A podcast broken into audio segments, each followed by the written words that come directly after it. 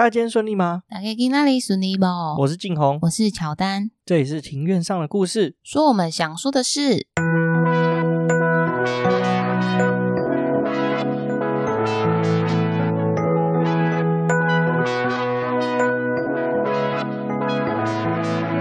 因为我们喜欢故事，所以透过故事来认识有趣的事。这里有历史，有书籍，有电影，有风土，还有那些你没注意过的事。我们来读故事，讲故事，在这里扩散你我的小宇宙，还有那些故事所延伸出的观点。Show our first story。本节目透过 First Story Studio 上传，Google First Story 了解更多。今天录音的时间是三月二十一号。对，我们最近录的真的蛮频繁的。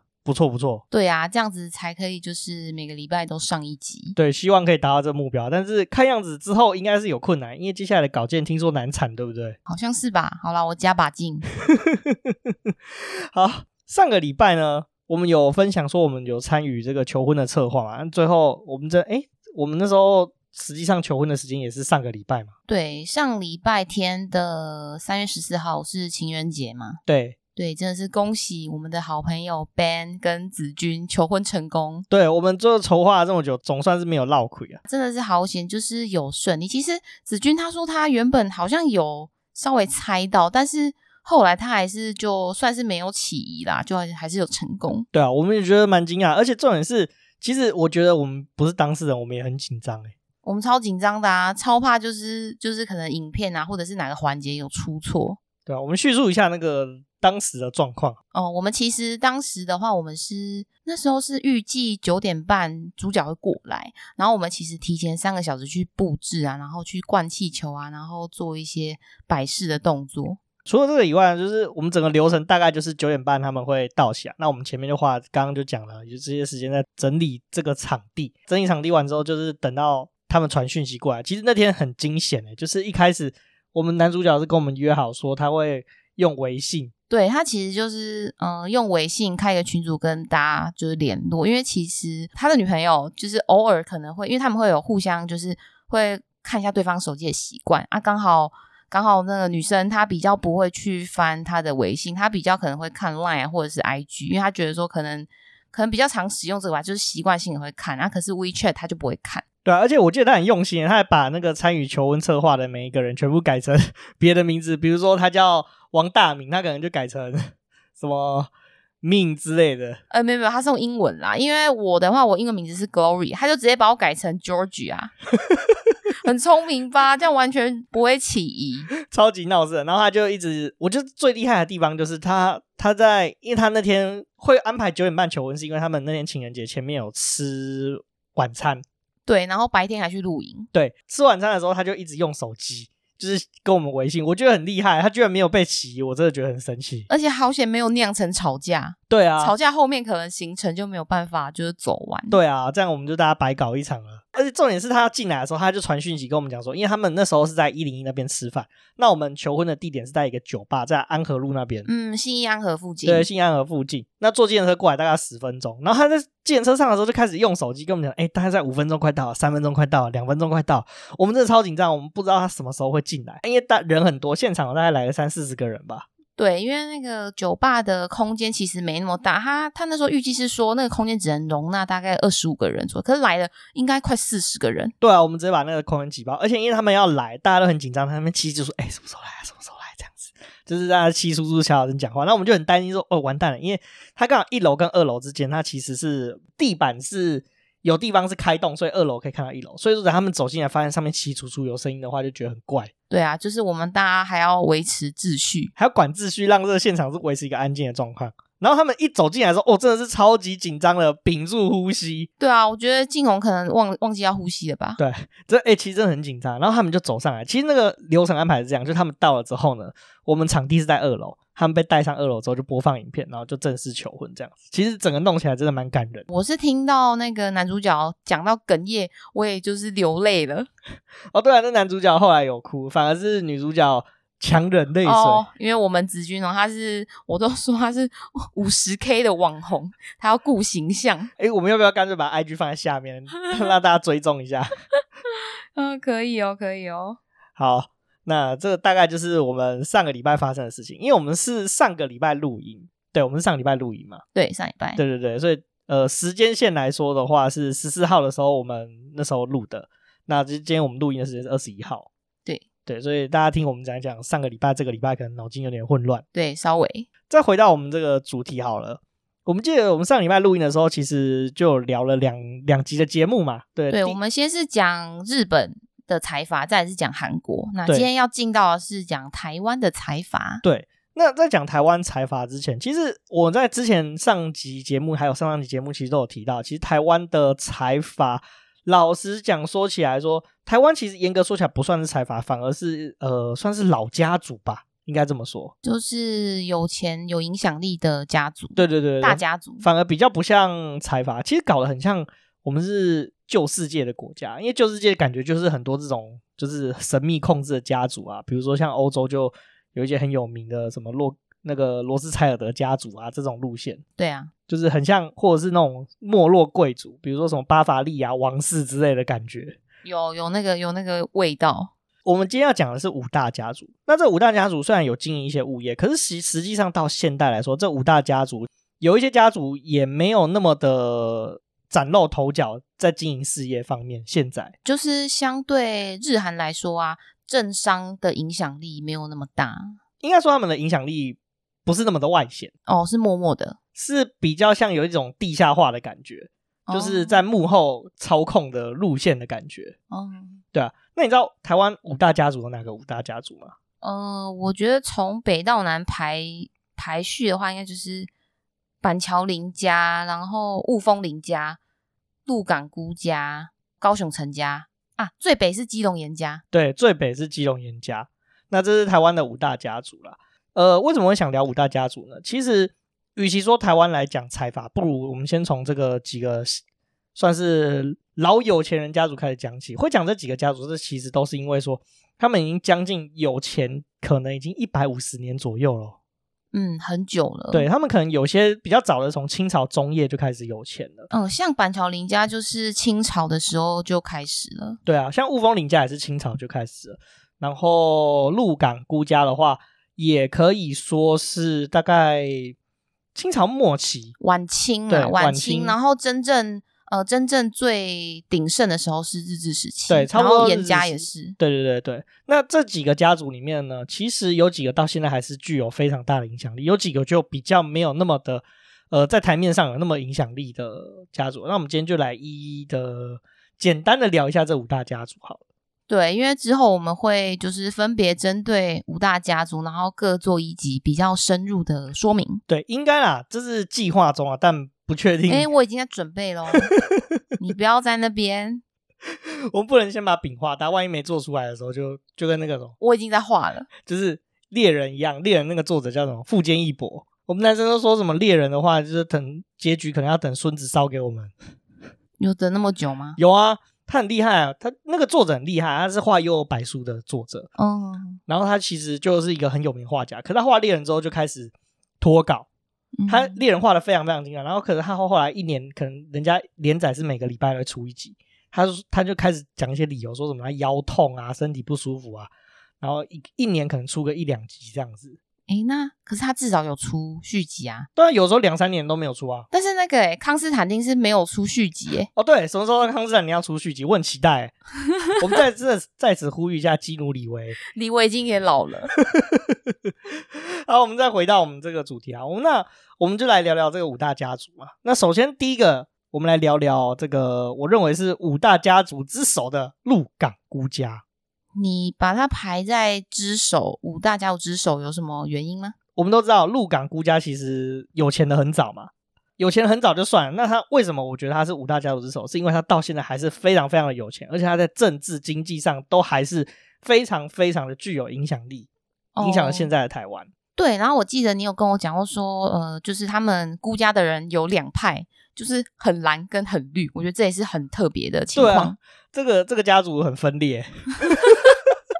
就是 各走各的路，兄弟爬山，对，各自努力。对，没错。那为什么说他五大家族之首？因为我觉得说意义上来说，他其实在五大家族中，他是最接近财阀地位的。对，因为他旗下的物业其实就蛮多样化的，对对对，多角化经营。对，不止多角化经营，而且政治界有他们的人，那他们也有经营一些事业，那其实是台湾算也算相对耳熟能详的一些企业。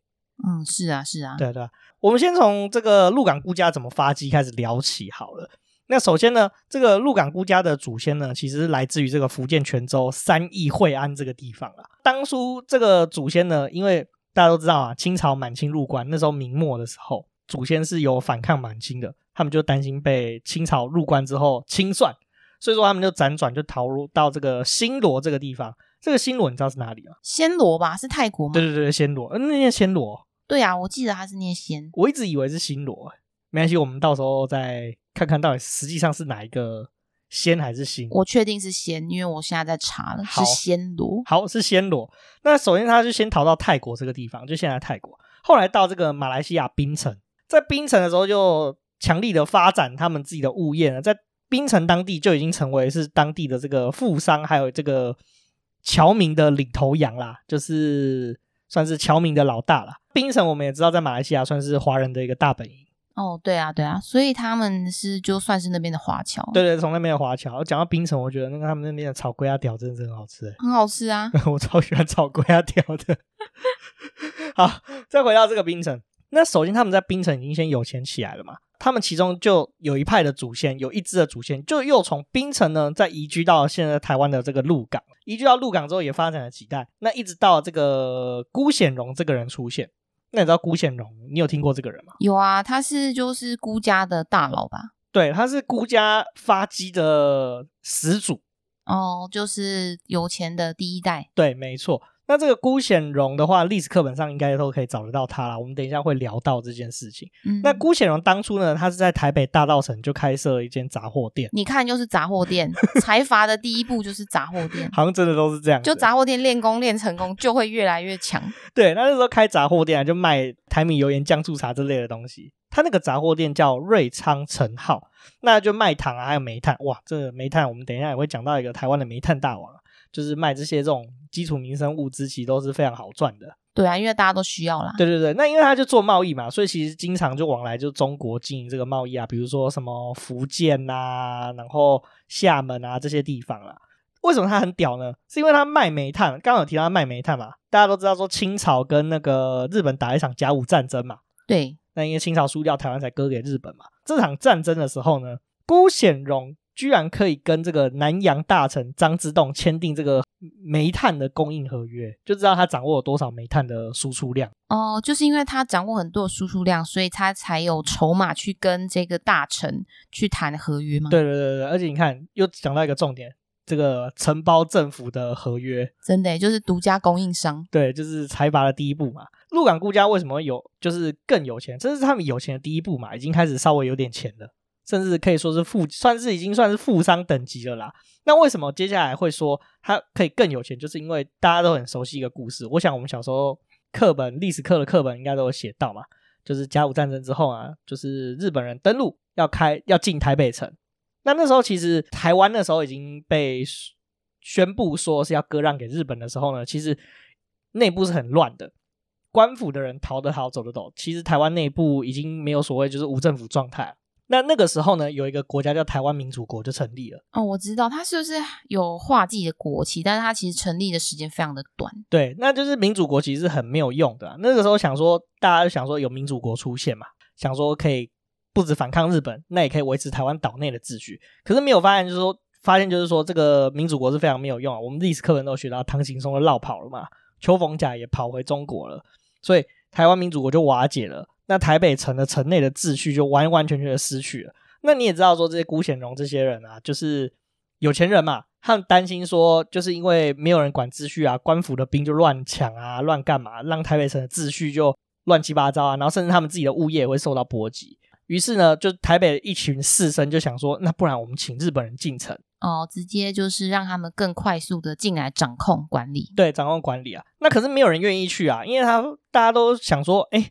万一日本人进城没有成功，又是民主国的人又获得胜利的话，那是不是他们事后被清算？所以没有人敢当这个领头羊，要代表这些士绅去跟日本人说：“哎，请师来进城。”这样子。辜显荣当时就很有 guts，他就说：“哎、欸，那不然我代表大家，就是向日本人去请示，说不然你们来进城好了。”哦，就是他去代表去跟他们谈判，去谈这件事情。对，没有错。所以说他在他其实那个时候就知道说要向新的政权给靠拢，而且他还押对宝了。这也是他有钱的另外一个事业巅峰的第一步，就是他一开始的决策就正确了。对，没有错。那后来也是因为这样子嘛，日本人之后后来就进城，那也统治台湾了嘛。那辜显荣作为第一代这种跟日本政府配合的商人的话呢，日本其实也算感谢他。在台湾推行的各项政策，其实辜显荣也是蛮极力的配合啦，所以说他就顺利的取得蛮多的这个特权事业啦，比如说当时的盐啊、糖啊，其实是呃是有专卖权的，像樟脑也是有专卖权的，鸦片也是，那时候台湾是还可以抽鸦片的哦。哦，当时它还不是毒品吗？对啊，那时候日本人在台湾卖鸦片，他只是把它当成像烟的，像像现在香烟的地位嘛。那时候台湾卖鸦片还有一件事情，就是连战的爷爷叫连振东。是爸爸爷爷，嗯、好像是爷爷是连正，爷爷对爷爷连振东还写一篇文章，叫做什么《鸦片有益论》。哎，好像不是连振东，是连横，他爷爷连横哦，写了一篇什么鸦片有益身心健康的论调。然后后来战后的时候被他干爆，就是说 连在你的祖先写的什么挖狗 gay。所以，哎，他大概意思是什么？为什么他觉得鸦片是？有意义、有帮助的、啊，他就是为了让日本专卖，就是哦，我还以为他是就是可能有站在科学或者医学角度去研究，没有，所以其实不是哦，就只是要推广啊、促销的方式，对对对，就是配合日本总督府的政策了。哦，那辜显荣的话那，他也是有很多的政策就是做配合，所以他就取得了这些经营权嘛。但人家至少没有写荒谬的书。后来呢，我们也都知道嘛，日本人战败，对不对？嗯，那接下来呢？国民党就来了。那战后的时候，鹿港辜家其实也跟国民党保持蛮好的关系嘛。你记不记得我们之前在跟着有期田的时候，有讲到一件事情，就是台湾天字第一号上市公司台湾水泥。对，台台泥就是第一个。鹿港辜家就在那个时候民营化的时候，跟着有期田政策之后呢，就慢慢取得这个台泥的经营权，并且日益壮大。后来他还发展出了这个银行业。哦，你知道中国信托吗？嗯，我知道。中国信托后来就是在鹿港辜家的物业之下，所以中国信托一直都是辜家的。对，一直都是辜家的。台泥的话，算是逐步取得它的经营权，最后变成是鹿港辜家的物业啦。哦，就是慢慢的收复到他们的呃辜家里面。对对对对对。那因为鹿港辜家其实家大业大，那所以说后来他们在二零零三年的时候，他们有谈了一些条件，所以就有分两个家族，就是。分别称分成了一个和信集团跟中国信托集团，因为呃，其实他们家族底下有一些人是对制造业比较有兴趣的，有一个支派他其实对制造业比较有兴趣的，就是辜政府这一派系其实是对生产事业比较有兴趣，所以说他们就决定说，呃，那就把这个跟生产事业相关的一些公司就掌握在他们手上。那另外一个派系就是辜连松家族，那辜连松家族的话，他其实对这种无烟囱工业就是。非制造业体系，比如说金融业啊，是比较有兴趣的。那所以说，金融业相关的公司就归在辜连松家族体系这一边做主导。那后续就分成两个集团，一个是和信集团，就是由辜政府家族去主导的地方；中国信托集团则由辜连松家族主导，那就分成两个派系。哦，所以这是他们的两大分支。对，两大分支，有没有觉得好像跟现代集团好像有一点像？对啊，但是就是你刚说他们因为依据自己的兴趣啊喜好，然后就可以去选择经营哪个产业，然后但是也就是嗯、呃，好像不管做什么都会成功，因为他们本来就是非常成功的公司啊。嗯，你知道鹿港辜家旗下有什么物业吗？就中信嘛，台泥，然后台湾大哥大。对，台湾大哥大是他们家的哦，你想不到对不对？对，你看。很夸张诶，他掌握了金融业财阀的主要要素，就是要搞金融。对啊，有掌握金融就差很多。对，然后你看他有水泥公司，对，台湾大哥大，因为那个电信，台湾大哥大是电信业三雄之一吧？对，不止这样子哦，他还有凯吉，凯吉就是有线电视系统商。哦，那个也是他们家的，那也是他们家的，他是台湾大哥大的子公司。哦，那再来有一间公司叫中珠迪和，你有听过吗？哦，有这个我听过。对，他其实提供很多就是没有信用卡的人一些借贷服务。嗯，他就是中小企业、大型企业，他都有提供。对，这是非常非常赚钱的一个业务诶。嗯，那再来有另外一个东西的话，可能大家比较少听到，就是云朗观光集团。哦，你也喜欢吃的那个颐宫餐厅吗？也不能说喜欢啊，就是我吃过觉得超屌。没有没有没有，你超喜欢，你就是喜欢，你喜欢就大声的承认吧。好，我就是喜欢。颐宫真的很屌。他的我一开始听到颐宫，我想到的是外籍的颐宫哦，他的颐是大快朵颐的颐，然后皇宫的宫。没错，你也知道吧？这是台湾第一间三米其林三星级的餐厅，那是谁经营的？鹿港辜家，台湾最早有钱人。所以你你一定很佩佩服他们啊？不能说佩服啊，就是你会觉得这个脉络是有迹可循的。嗯，这就是大概是鹿港辜家的一个简单的一个介绍啦。所以我才会说，他才是台湾非常非常大型的，真的可以说是财阀家族。那刚刚讲到台湾水泥，其实呢还有几间公司，呃，可能是在行业内的人比较常听到。国桥石化，你有听过吗？有，因为我以前也是石化业的。国桥石化其实也是鹿港估家的物业哦。哦，也是他们的哦。对啊，所以其实你就知道说，他们其实在各行各业都算是有崭露头角啦，但他没有到那么非常非常统治性的。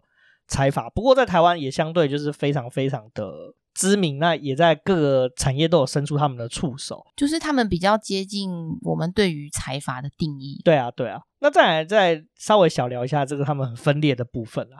第一个部分的话，就是大家有听过辜濂松吗？他其实是国民党大佬。哦，你是说算是创党的大佬吗？不是创党，就是他是国民党非常非常有地位，就大概就是什么中常委啊之类，就是话水给党诶那种大老板。就比如说谁要选总统，就是这几个大佬没有点头、没有支持的话，基本上不会出来选。在以前那个年代了，哦，就是要经过他们的同意才能出来，对对对，可以这么说啦。那另外一支的话，你有知道辜宽敏吗？我知道他是很绿，对，他是独派大佬。哦，哇，这也太极端了吧？明明就同一个家族的人。对啊，对啊。那他们会见面吗？他们会见，应该会吧，因为毕竟他们都是兄弟或者是叔侄的关系，哦，就是很亲的亲戚。对对对对对，嗯，很酷诶。除了这个以外的话，那中国信托集团，我想大家都有听过什么红火案吧？没有，那个什么？它算是一个几年前发生的掏空案了，那就是这个辜濂松家族旗下有一个儿子叫做辜仲颖，算是有一个算半半掏空案吧，他有被判刑。然后后来他这个这个辜仲颖是非常喜欢棒球的一个人。他如果说他如果不是出生在鹿港辜家，他这辈子应该会跑去打棒球。他喜欢上棒球之后，用辜家的钱买下一支棒球队，就是现在的中信兄弟。因为以前兄弟像呃一直亏钱嘛，经营不下去了，后来中信兄弟就入手了。哦，可是最早以前不是有一支叫做中信鲸吗？鲸鱼的鲸。对，他们一开始是自己有棒球队，后来解散了。哦，那解散之后，这个辜仲颖就一直很坚持要把球队买回来。他买回来之后，就对兄弟。就是对中信兄弟大改造，那改造之后就就是买了很多，签了很多很厉害的球员，但是连续三年拿了亚军，输给统一狮吗？输给统一狮啊，输给那个拉米狗桃园啊，现在已经改叫乐天桃园了。哦，对，这件事情算是一直被棒球圈的球迷嘲笑，说花了那么多钱，还是每年拿亚军。哦，那我觉得那些球员应该心理压力很大。对啦，但是辜仲颖算是对台湾近几年球界算是蛮有影响力的一个人啊。那或许以后我们可以再要多花一点篇幅再来聊聊他。嗯，我也觉得可以，因为其实静红也蛮喜欢棒球。我们之前有一起去华山参加一个呃，就是去看一个展览啊。我觉得那个展览的名字其实还蛮。蛮感人的耶，对，中华十棒三十年特展，我从中华十棒十四年就开始看了哦。然后它叫无人出局，对，超可爱的，其实蛮感人的。如果说有在看棒球的听众，其实就知道说，如果说呃你年轻的时候有看过一阵子棒球，你就可以可以理解说这个运动对你带来给你的很多人生或者是思想上面的影响。哦，我怎么觉得你现在好像讲讲，感觉下面要哽咽了。对啊，是真的蛮蛮，反正。棒球真的是蛮有趣的事情，以后有机会再聊聊这一 part。我觉得我们以后可以针对棒球，就是再深入的探讨一集也不错。好啊。那接下来我们要进入第二个财阀，第二个财阀就是哎、欸，我本人的姓林家。哎、欸，我也是。就是板桥林家。哎、欸，我有跟你说，我曾经一度有幻想过我是板桥林家的人吗？没有，你没有讲。因为其实我姓林，然后我阿公就是我爸爸那边，就我阿公就是在板桥那边有房产，然后我就以为我会不会就是板桥林家的人，就后来我一直问我阿公，我阿公说不是，只是刚好而已。那我们接下来就要来聊聊这个板桥林家这个发迹的故事啊。那其实板桥林家也算是相对非常非常早有钱起来的家族。那他们这个板桥林家的祖籍的话，也是福建。其实大家都知道啊，台湾的移民不是福建，不然就是广东。对，因为离台湾很近啊。对对，而且又是在沿岸。而且福建这个地方都是山嘛，就是没什么土地可以耕种，所以大家都很穷啊。不是干海盗，不然就是。就是来来台湾，就是想办法生活。对啊，所以是为什么马来西亚很多的那个祖籍都是福建啊，或者是广东的原因，就是因为这个地方山都很多，比较不易生存，所以很多人就是离乡背景去讨生活。那再回来板桥林家，那他们的这个祖籍的话，就是福建漳州龙溪县这个地方。那其实他们很早就来台湾了，他们在据传啊是在这个清朝乾隆四十九年，就是一七八四年的时候就来台湾了。那落脚在这个。台北新庄这个地方啦，这个应该是在新庄的海山这部分这个地方。对，那时候来最早来的这个祖先，他是来新庄，然后就是开设私塾，来就是教，算是有点像是教职吧，教书。哦，然后后来也是在搞一些。贸易经营是不是？哦，没有，他其实呃一开始来的这个爸爸，他就是来这边教书，然后他的儿子就是呃发迹，我们就称他是发迹的第一代林平侯。他是呃一开始是为了到这边来找他爸爸一起生活，然后他就是找工作。他就是受雇于一家米商，就是他在米行工作。然后其实他工作能力就是一直都不错啊，然后他也很有头脑。然后他的老板就是直接赞助他，就是应该有算是借他钱的观念，就有点像是天使投资人，就是先投资他一笔钱，然后让他自己也去经营米的米的这个就是这个行业事业。对，就是因为这样，所以你才会以为说，哎，他是一开始就是经商，其实不是哦。然后后来，因为他经商的关系嘛，那时候台湾有发生一件这个民乱，就是林爽文事件。那时候物价就暴涨。对，我有查过，林爽文跟板桥林家没有关系，只是刚好都姓林，因为成林满天下。对啊，真的是这样，台湾就是这样子。然后所以因为这件事情物价暴涨嘛，那所以林平侯就因此有钱了起来。对，这是他最早一开始有钱起来的契机。对啊，那他接下来呢，林家人后人其实也蛮争气啦，就是有把这个财富给守住。那后来在第三代的这个经营之下呢，把这个林家的声势推上了这个顶峰啊。那这个林家的板桥林家花园，其实就在他们第三代的手中是完成了。对，因为其实板桥林家花园这个呃建设，其实是花了很长一段时间。那主要说，主要就是把这个呃建设完成，就是第三代的后人。对啊，那也是我们现在看到的板桥林家。那其实这个板桥林家的他的艺术成就也是。在这个近代来说是非常非常惊人，而且也是很珍贵的资产。对，因为其实板桥林家他们对于就是教育啊，然后文就是文教方面啊，然后艺术方面，其实他们是非常的就是有投资，然后也很愿意就是去扶植。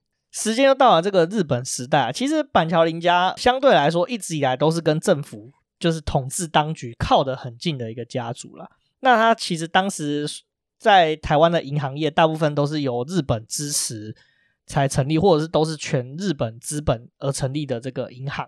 因为板桥林家其实跟日本总督府的关系其实还不错呢，所以说在这个板桥林家的第七代掌门人林雄真，他结合日本跟海外华侨的这个资本呢，创立了就是台湾一间非常非常知名的银行——华南银行。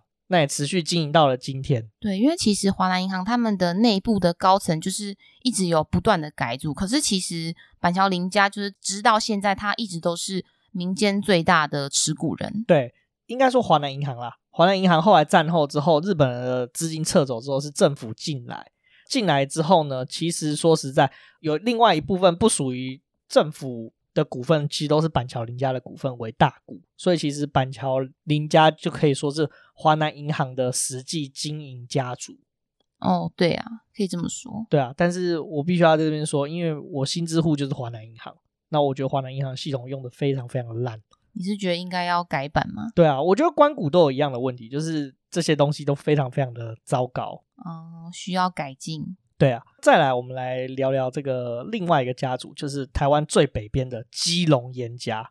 这个大家应该比较少听到吧？你以前有听过基隆严家吗？有，我有听过，就是因为有时候我跟我爸会看电视，会转来转去，转到有一个好像是叫《现代启示录》的节目吧，就大概有讲一下基隆严家的故事，但是听起来也比较像是以前的事情呢，就比较没有，就是对现在比较是没有影响力。对，其实说实在呢，基隆严家的话，算是比较已经有点没落的家族了，他现在算是比较离开这个历史的舞台嘛，应该这样说。就是比较没有那么活跃，对，可以这么说。那你有听过一清瑶跟一清妙吗？有啊，他一清瑶是我记得他是一个歌手吧，好像是在日本发展。对对对，那一清妙是他的姐姐。一清妙有写过一本书，其实这两一清瑶跟一清妙呢，其实是基隆严家的后人。但为什么名字那么日本？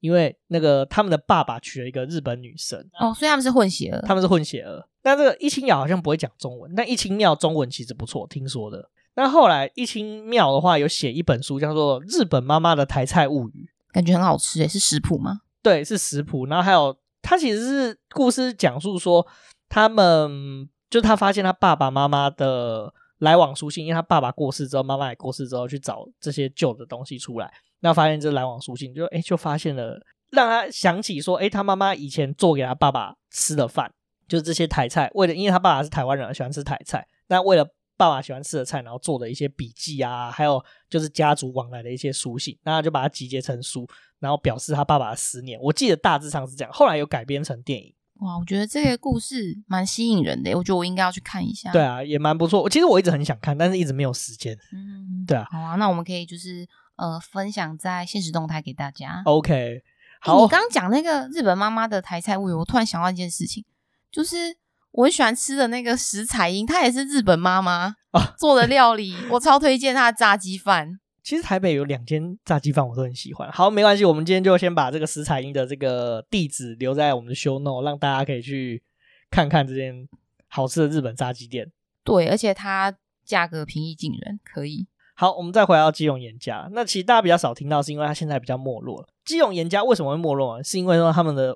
主要物业是搞矿业的，对，因为其实现在台湾就是也没有矿可以采的，所以他们可能也，我我是觉得说会不会是当时他们比较没有去想到后续啊，没有矿之后要怎么办，就是可能没有先去经营别的事业。对啊，对啊，就是比较没有转型了。我们现在啊，基隆严家迁台的历史啊，据说他们是在这个嘉庆年间迁台的。那一开始他们其实也不是在居住在基隆地区，他们一开始是在台中梧栖这边进到台湾的。那而且是过着就是这个半农牧啊，就是半务农半渔业的这种生活，后来才迁居到基隆暖暖这个地方了。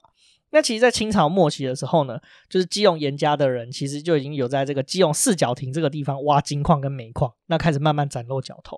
到了日本时代呢，这个他们的算是有钱起来的第一把交椅叫做严云年，哦，第一代嘛，对，算是他们第一代，就是有钱起来的第一代。那时候其实日本人进来嘛。那那时候原本中国人都是那时候的台湾人啊，那都都偷挖金矿，就没有很系统性的。那日本人进来之后，就把这些矿啊，就是变成特许行业，只有日本人可以经营。那因为日本人经营这这个矿业，其实有很多的困难啊，那就后来就委托台湾人，就是帮忙维持这治安啊，还有管理这些矿业。那有一年就靠这个东西，就是掌握脚头。那也因为跟日本人关系良好之后，就是也跟日本人培养了很好的关系。终于在这个一八九七年的时候获得日本人承认，可以承租这个采矿。一八九九年的时候设立这个金玉封号，就承租这个瑞芳这边的矿区，而逐渐开始致富。那之后呢，他更成立了一间公司，就是这个基隆严家的 Key 给处公司，就是台阳矿业公司，开始挖煤矿啊，跟金矿啊。那时候大家都知道啊，九份就是非常的兴盛啊，金瓜石啊，然后九份而因而就是靠这个煤矿跟金矿而致富嘛。那那时候九份有小香港的美称，你是说服务态度不好，然后东西也不是很好吃吗？是是因为这样吗？不是，是因为它就跟香港一样繁华。哦，是繁华。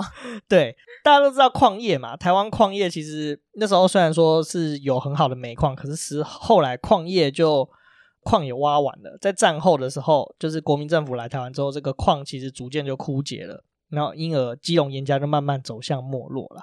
那虽然说是走向没落，不过其实基隆严家其实有钱起来以后呢，他们也是有多角化经营啦。因为我们是台北人嘛，那台北有间客运公司叫台北客运。哦，是他们家的吗？对，是他们家的物业。所以其实他们也是有多角化，只是说他们就没有站在这个历史上比较前面一点，他们后续的事业没有算是在台湾是非常非常大型的一间公司啦，是比较可惜一点点啦。哦，所以说他们到现在为止拥有的物业可以算是只有台北客运吗？可以这么说啦，我查到的是这样子啊，不过。或许我们之后可以再深入研究，因为我们不是为了这这个系列，我们还借了一本书啊。哦，对，就是专门在讲台湾五大家族的故事。对啊，等我们这个一番研究研究一番，再来跟大家分享啊。对，对啊。好，那我们今天洋洋洒洒也讲了三个家族，就是基隆严家、板桥林家跟鹿港辜家。后续还有两个家族，我们就留在下一集再讲。其实我发现台湾五大家族，光是简单的介绍，其实就可以讲非常非常的久了。对，因为他们的故事其实都很精彩。对啊，就是你会发现台湾其实也是很有底气的一个地方。对，没有错。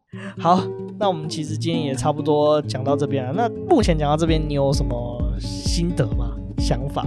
我的想法就是，其实这些大家族，他一开始要成功，他有一他一定有一个地方要做好，就是跟当政者的关系要良好。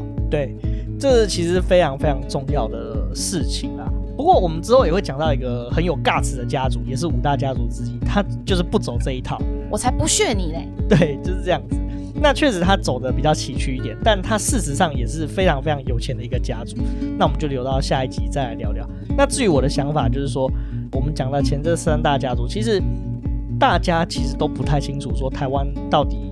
这些有钱家族背后所代表的势力，其实他们其实都慢慢退居二线。其实，但是他们在台湾还是非常非常的有影响。因为我后来有去查一些，就是这五大家族的后代到底在做些什么，你就会发现说，他们其实可能有一些人嫁入什么台塑王家啊，或者是有基隆严家的小孩嫁入了鹿港辜家。其实你会发现说，他们已经在这个五大家族已经形成一个非常非常紧密的一个，要怎么讲？他们是透过联姻的关系，然后去让就是自己的势力可以就是应该说关系他们会更加的紧密。对啊，紧密跟巩固，我觉得这非常有意思，这很像欧洲的贵族在做的事情哎。对啊，豪门联姻的感觉。对啊，对啊，就像英国女王，好像她表姐是什么荷兰女什么？就是他们英国女王其实跟欧洲各王室其实都有亲戚关系哦，因为他们毕竟他们也算是大家，他们都是有头有脸的人，所以他们也比较会注重门当户对的这个，呃，就是这个形式。对啊，对啊，对啊，所以其实我真的觉得非常非常的有趣啊。好啦，那我们今天节目先大概差不多先讲到这边啦。如果你喜欢我们节目的话，请到我们 Apple Podcast 或者是 First Story 留言，帮我们打新评分加留言哦。那也请追踪我们的 IG 账号是 Story on the Yard，或者是在放大镜那边搜寻庭院上的故事。那 IG 上面会有我们一些生活动态，还有喜欢听的 Podcast，以及书籍、电影以及分享推荐。那我们现在还有 First Story 的技术支援，有语音留言的服务。这个语音留言很酷哦，如果你有留言的话，我们会把你留言剪在节目上面哦。对，我们讲了好多次都没有人要留，希望有人留言啦。好了，那我们就下次见喽，拜拜。拜拜。